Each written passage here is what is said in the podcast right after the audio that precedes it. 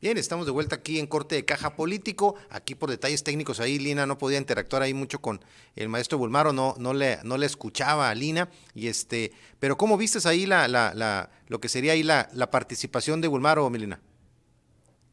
Pues mira, con todo el baje que tiene Bulmaro Pacheco, pues la verdad en el espacio nos queda corto y a mí me quedan muchas dudas con ganas de arrebatarle algunos de los, de los cuestionamientos que ya le tenía por ahí organizado, ¿no? Pero pues eh, ya se dará la oportunidad de tenerlo así de frente, ¿no? Con, porque además de ilustrarnos por todo ese bagaje y esa historia de él, pues tiene el conocimiento y la experiencia, ¿no? Yo creo que es lo que se requiere eh, que nos ilustren en estos tiempos tan convulsionados, ¿no? Yo creo que nos quedamos cortos en el tiempo, eh, muchas dudas y pues insisto, ¿no? En estas novatadas que estamos viendo más recientemente, pues hay algunos riesgos que nos hubiera gustado aclarar con él, ¿no? Entonces, lo dejamos pendiente, ¿no? Esperemos una próxima. Exactamente, sí, que, exista ya una posibilidad ahí de conocer, sobre todo, una vez que, se den los resultados, como él comenta, le preocupa el tema de la, de la división. Yo creo que es, este, es muy interesante ahí. El, la pregunta que le hiciste tú creo que, que fue muy importante en el sentido de que sí ve él un riesgo con el tema de que, de que se esté pues de una u otra forma yendo hacia el lado del tema de la, de la división del factor del poderío económico, creo que es un tema importante el que tú pusiste ahí el dedo en la llaga, ¿no, Melina? Y es que los tiempos requieren precisamente de consensar todos esos intereses, de realmente amalgamar lo que es la estructura de un partido. Y yo no veo los sectores representados, a quienes representan es lo importante, a quienes van a liderar, cómo van a convencer, cómo garantizar que realmente en los tiempos de con una oposición con el poder, con todo el poder desde las, de las altas esferas, pues eh, hay que dar la pelea y creo que, no estamos tiempos para dar, correr riesgos de ese tipo, ¿no? Y, y dejarlo de nuevo con estas estructuras o cartas marcadas, con un consejo estatal priista que pues está desde esos tiempos y que no se alcanzó a dar los reacomodos, los ajustes. Yo creo que sí hay todavía algunos vericuetos en este andar de los partidos, ¿no? Entonces hay una oposición que se requiere participar, pero realmente representada, ¿no? Como tal, convencer. Exactamente, Melina. Vamos a ver ahí en cabina, no sé si ya esté por ahí, ya esté enlazado ahí para nuestro entrevistado.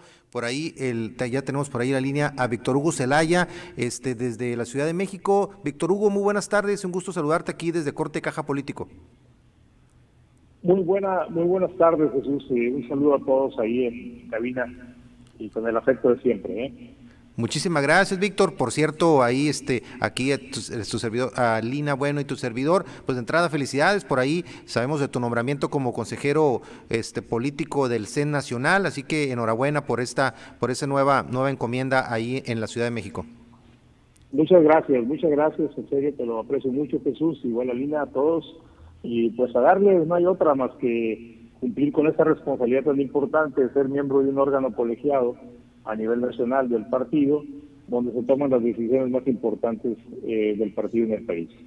Excelente, sí, así es, este Víctor. Y, y, tu balance, Víctor, ahora precisamente bajo tu responsabilidad y tú siempre muy pendiente de todo el panorama nacional, el panorama electoral, el panorama político, ¿cuál es tu balance de lo que fueron los resultados electorales en esas seis entidades el día de ayer, en este, pues en este ejercicio importante en el que seis gubernaturas cambiaron, cambiaron este para tener un nuevo, un nuevo titular? ¿Cuál fue tu balance sobre este proceso?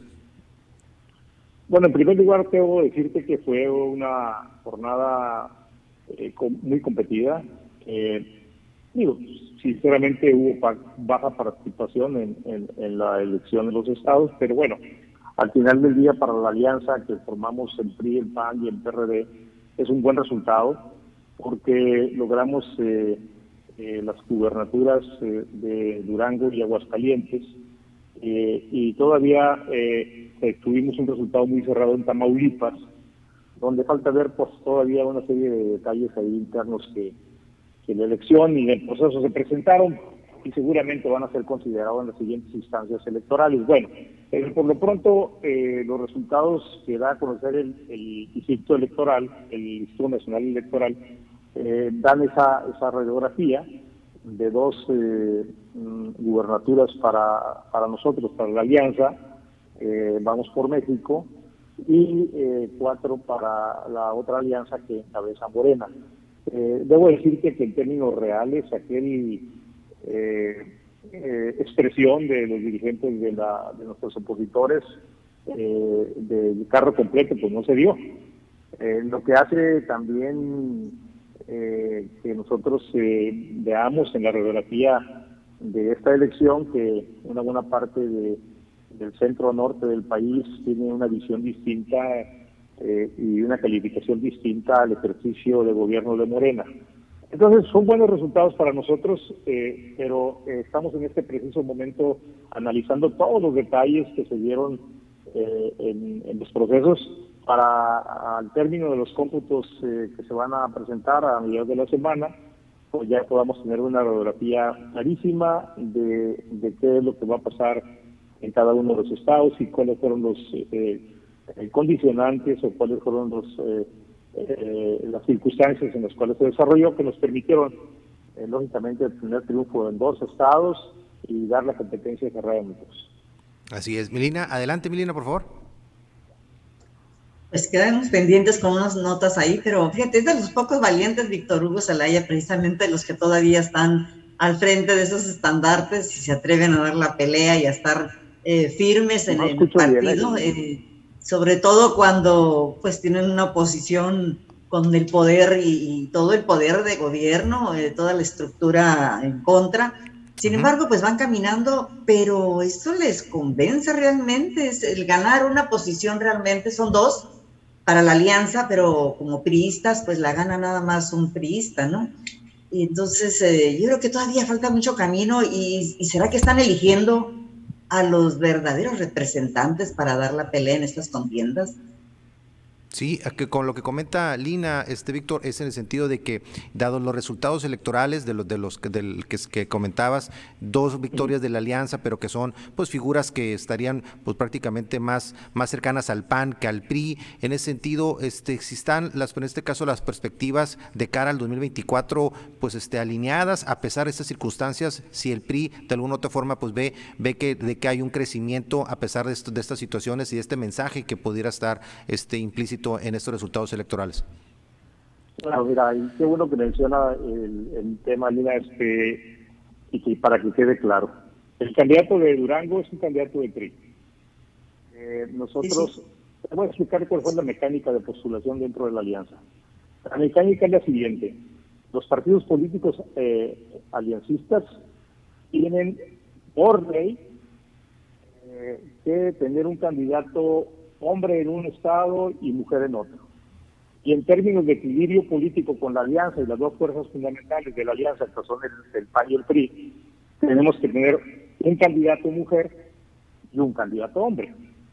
En este caso, en los cuatro estados donde fuimos, eh, dos candidatos son del PAN y dos candidatos son del PRI.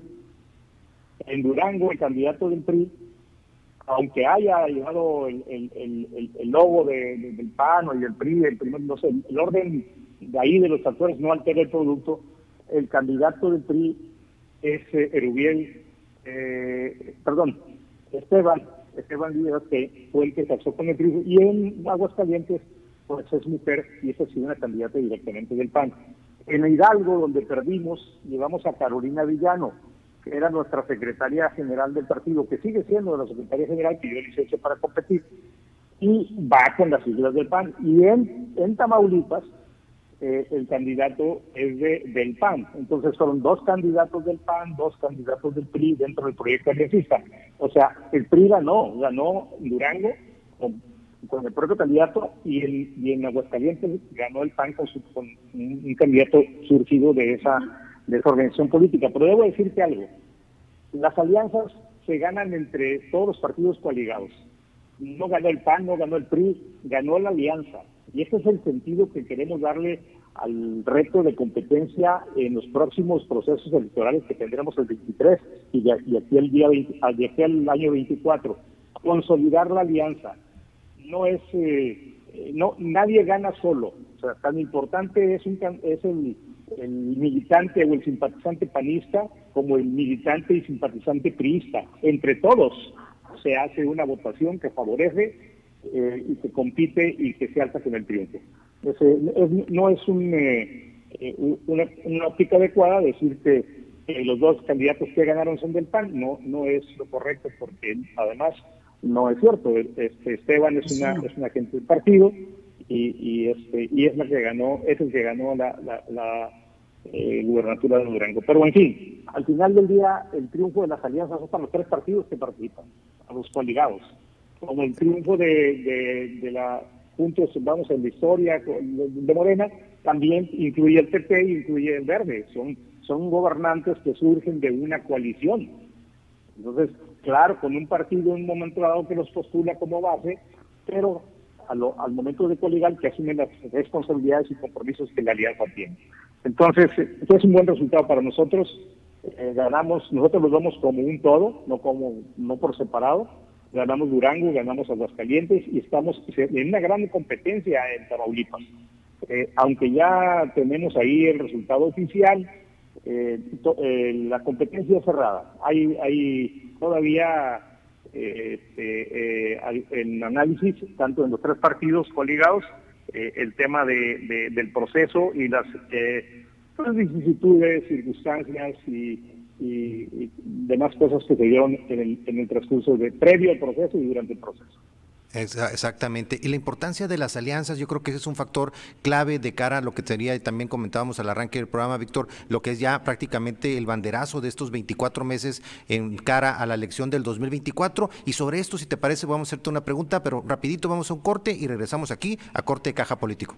Con mucho gusto, con mucho gusto. Muchas bien, regresamos aquí a Corte de Caja Político. Un gusto que nos sigan acompañando a Lina Bueno y su servidor Jesús Villegas Gastelum. Y estamos platicando con Víctor Hugo Zelaya, consejero nacional del PRI, y bueno, haciendo un balance sobre el proceso electoral precisamente que acaba de realizarse el día de ayer. Y también en función del tema de las alianzas, este, te preguntaba, este Víctor Hugo, que prácticamente dentro de las lecturas que generan estas elecciones del día de ayer, pues una tiene que ver precisamente que la atomización de las elecciones de los cuando hay muchos partidos que no se pueden finalmente aliar para competir contra el partido en este momento dominante que es Morena, pues bueno, ahí es donde se dan las situaciones y uno de los puntos quizás más importantes sería Movimiento Ciudadano, un partido que ha tenido pues un crecimiento importante en algunas entidades, pero que solo claramente no gana, pero que bueno, como dirían algunos, quizás hace daño a, lo que sería el resto de la alianza que no, que no tiene finalmente una, una coalición con ellos. ¿Cómo ves el tema de cara al 2024 de la posibilidad de que pueda PRI, PAN, PRD unirse al Movimiento Ciudadano o ya es un tema que quizás, quizás pueda verse complicado de cara al 2024? No, no, yo creo que estamos, eh, en este momento, por ejemplo, en el PRI, estamos haciendo un análisis y evaluación profunda de, todos los procesos locales que acaban de pasar.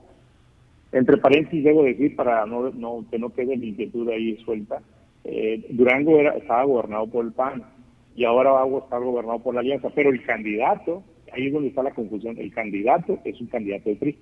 Entonces, como, como conserva la gubernatura este, del lado de la alianza y en esa alianza está el PAN, mucha gente dice, ah, pues ganó el PAN y el PRI no gana. ¿Sí me explico? Entonces, Este, esto es una parte importante que tenía que aclarar.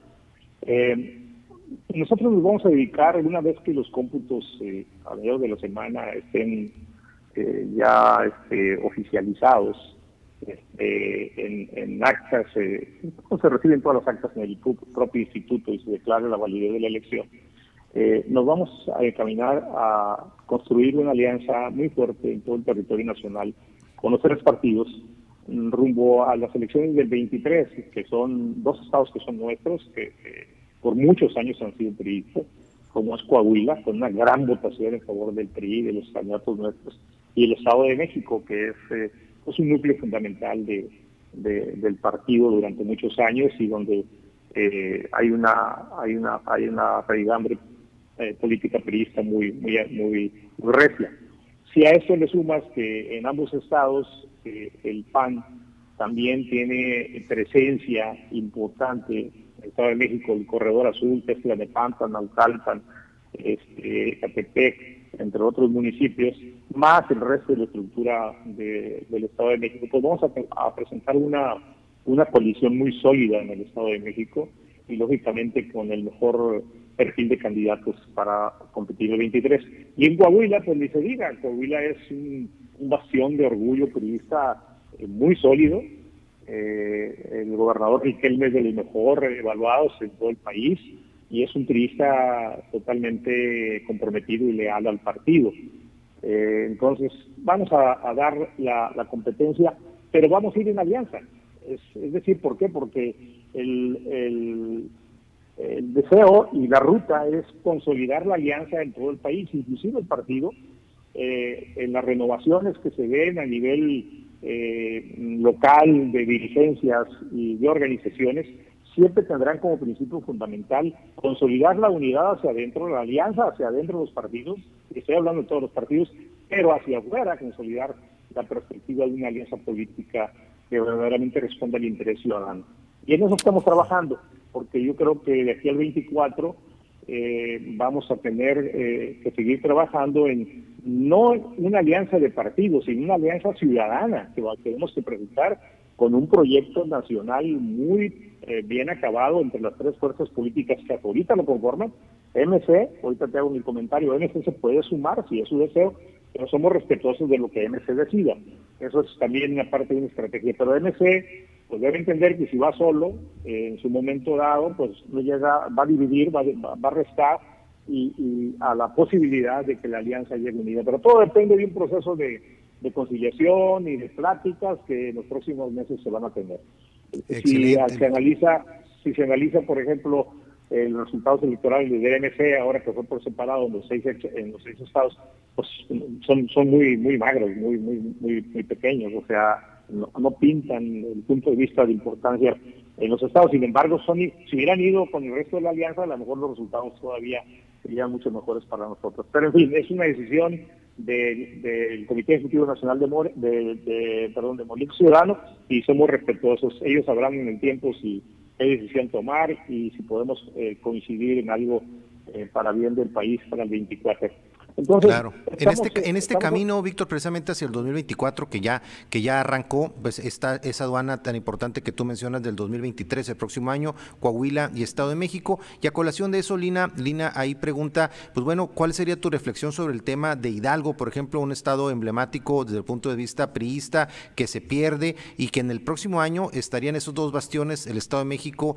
e Hidalgo en la puerta? ¿Cuál es tu reflexión o qué se puede aprender este, en el caso de Hidalgo respecto a lo que podría venir para Coahuila y para el caso del Estado de México, y sobre todo porque claramente se habló durante mucho tiempo, tanto en el caso de, Hidalgo como en el caso, por ejemplo, de Oaxaca, de dos gobernantes en turno, priistas, que como se dice, este, eh, pues coloquialmente, pues parecería que entregaron la plaza, caso similar al de Sonora, como también se mencionó muchas veces, y que en función de eso el PRI tuvo una desventaja importante. ¿Cuál sería tu reflexión sobre el tema Hidalgo de cara al 2023? Pues tú lo has dicho, eh, o sea, lo, Voz Populi, Voz Dei, dicen en, los clásicos, ¿no? Voz Populi, Voz Dei, lo que, lo, que, lo que se dice es lo que es. Eh, nosotros dimos la batalla en Hidalgo como alianza bastante fuerte, eh, pero lógicamente como partido estuvimos muy bien agrupados. Sin embargo, pues hubo factores ahí que están en análisis ahorita, factores eh, tanto internos, como tú bien señalas, como factores externos que, tienen que ver con el, el avallacimiento de, de, una elección de Estado donde todos los servidores electorales de la nación, los, servidores de la elección, se les dice ahora, se, concentraron en algo porque está, es, de alguna forma es un Estado conurbado al, al, al, centro de las decisiones políticas nacionales. Entonces, bueno, Vimos la competencia, el resultado, nosotros tenemos nuestros propios eh, análisis internos y no vamos a hacer cacería de brujas ni nada por el estilo, pero la elección sí está eh, clara para, nosotros. Tenemos que tener unidad, tenemos que tener conciliación, tenemos que tener una serie de factores que eviten, pues, este, el retrabajamiento de la unidad institucional de la alianza y del partido, sobre todo, en los estados donde gobernamos. Y así vamos a ir eh, en, en, Coahuila y vamos a ir en el Estado de México, vamos a ir totalmente unidos y con un concepto de inclusión eh, total y de cohesión para lograr un frente único. Lo que se dio en, Hidalgo y en, en Oaxaca, pues, pues todo el mundo tiene una versión, nosotros no hacemos eh, cacería de brujas, simplemente los hechos hablan y pues ahí están eh, los actores fundamentales de, eh, pues, eh, ante la opinión pública ya analizados y pues, el juicio lo tiene que hacer las personas y, la ciudadanía y no nosotros. Nosotros como partido tenemos que saber muy bien qué pasó y, aplicar los correctivos, eh, los correctivos inmediatos. Debo decir una cosa muy importante, eh, debo decirles a, ambos una cosa muy importante. Después de la elección del 21 en, en, la, interna, donde nosotros eh, logramos este, una mayoría, perdón, una buena parte de los municipios de, de la Ciudad de México, donde alcaldías importantísimas como Miguel Hidalgo, Venustiano Carranza, este, eh, este Gustavo Madero, en, todas, eh, sobre todo eh, con mucha población y, económicamente muy fuertes, en los focos rojos se prendieron en Morena, porque vieron que pues, la Ciudad de México ya no la gobiernan ellos totalmente, la, gobernamos la gobernamos ahora sí en forma compartida, aliancistas, eh, panistas, todos en un esquema de, de, de, pues, competencia eh, de coalición. Y entonces a partir de ahí se prendieron los focos rojos y dijeron, no, vamos a los estados que nos queden cerca para que no nos quedemos aislados. Y estamos conscientes de eso. Sin embargo, ahorita el propósito fundamental nuestro como partido es fortalecerlos internamente, reconstruirlos internamente donde sea necesario y eh, consolidar la alianza. Eso no haya ninguna duda. La alianza va y va por México y va para el 24 y va para los próximos procesos electorales de Coahuila y de Estado de México. Y Excelente, Víctor. Pues, de análisis. Claro que sí, pues excelente, pues este muchas felicidades nuevamente por tu nombramiento, que mucho éxito en esta nueva encomienda ahí a nivel nacional, que creo que importante ahí el de que Calito Moreno tenga pues dentro de su equipo a personajes como tú, precisamente ya una militancia aprobada dentro del Partido de Revolución Institucional y que tiene pues una, una trayectoria y experiencia muy amplia para aportar seguramente mucho ahí, en este caso, a, el PRI nacional. Muchísimas gracias, Víctor, por tu participación el día de hoy y pendientes de tu próxima este, participación aquí en Corte de Caja Político. Gracias Jesús y gracias a y para todos eh, eh, mi afecto personal y, mi agradecimiento. ¿Ok? Muchísimas gracias por tu participación y este y vamos ya aquí rapidito a una pausa para el cierre ya aquí del corte de caja político del día de hoy. Bueno, que prácticamente tiene que ver con el tema de Guaymas, Milina, y teníamos ahí preparado por ahí, vamos a ver si podemos ver rapidito el video, este Sebastián, ahí de una declaración ahí que hizo importante la alcaldesa de Guaymas, Carla Córdoba. Vamos a ver este tema.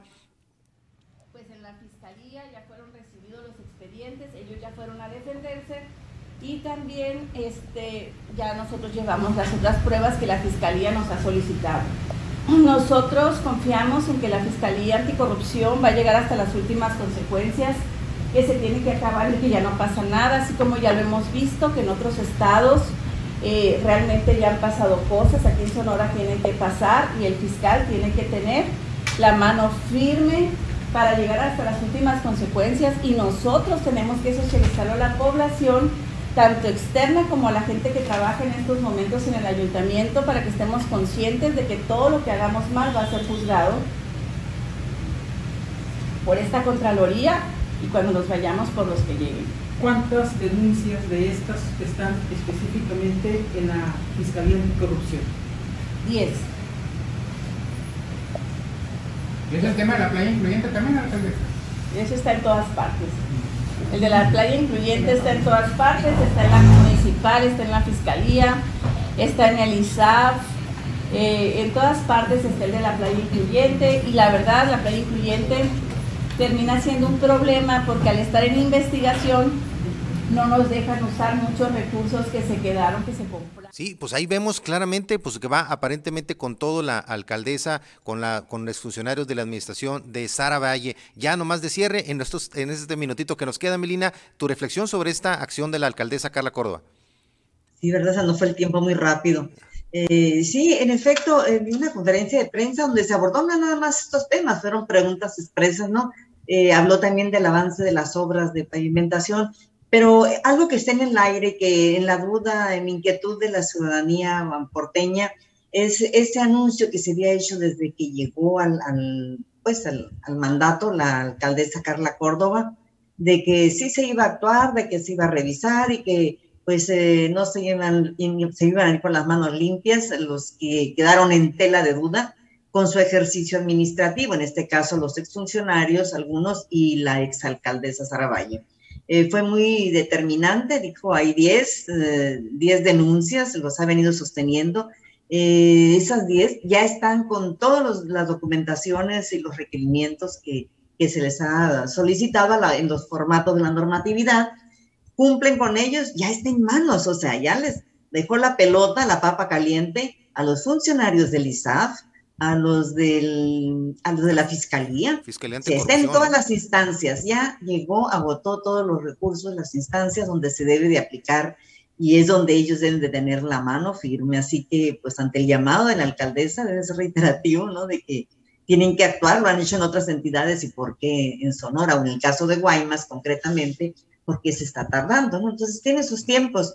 Sin embargo, pues ella es muy, muy precisa y sobre todo el de la playa incluyente, ¿no? Que creen, es, un tema muy controvertido, ¿no? Que desde el principio se, se mencionó ahí de que era pues prácticamente inviable, ¿no? La, colocación de esa playa en ese lugar quedó luego luego manifestado en la primer este pues primer eh, época de ciclones y tormentas importantes ahí en San Carlos y finalmente pues ya es un tema es un tema que importante el seguimiento que le, que le podamos dar, Milina, qué bueno que estás muy pendiente de ese tema porque finalmente se le pasa la bolita ya al gobierno estatal, hay que estar muy pendientes de que haya actuación importantes de la Fiscalía Corrupción, del propio ISAF y de todas las autoridades involucradas en este tema. Ya dio él ya el, ayuntamiento el primer paso, así que importante darle seguimiento a este tema relacionado con el tema de malos, de aparentes malos manejos de parte de la administración anterior. Milina, pues muchísimas gracias, se nos ya, se nos vino el tiempo encima, creo que temas importantes que te que platicamos el día de hoy y como siempre agradeciéndote tu participación aquí en el análisis aquí en Corte de Caja Político. Claro que sí, muchas gracias a ti y a la audiencia y seguimos pendientes para el siguiente programa de corte de caja. Dios mediante, Milina, muchísimas gracias y muchísimas gracias a todos ustedes que hicieron el favor de su atención a Lina y a su servidor en este corte de caja político, pendientes para la próxima emisión, el día de mañana en corte de caja negocios y como siempre, muchísimo éxito y adelante. Muchas gracias.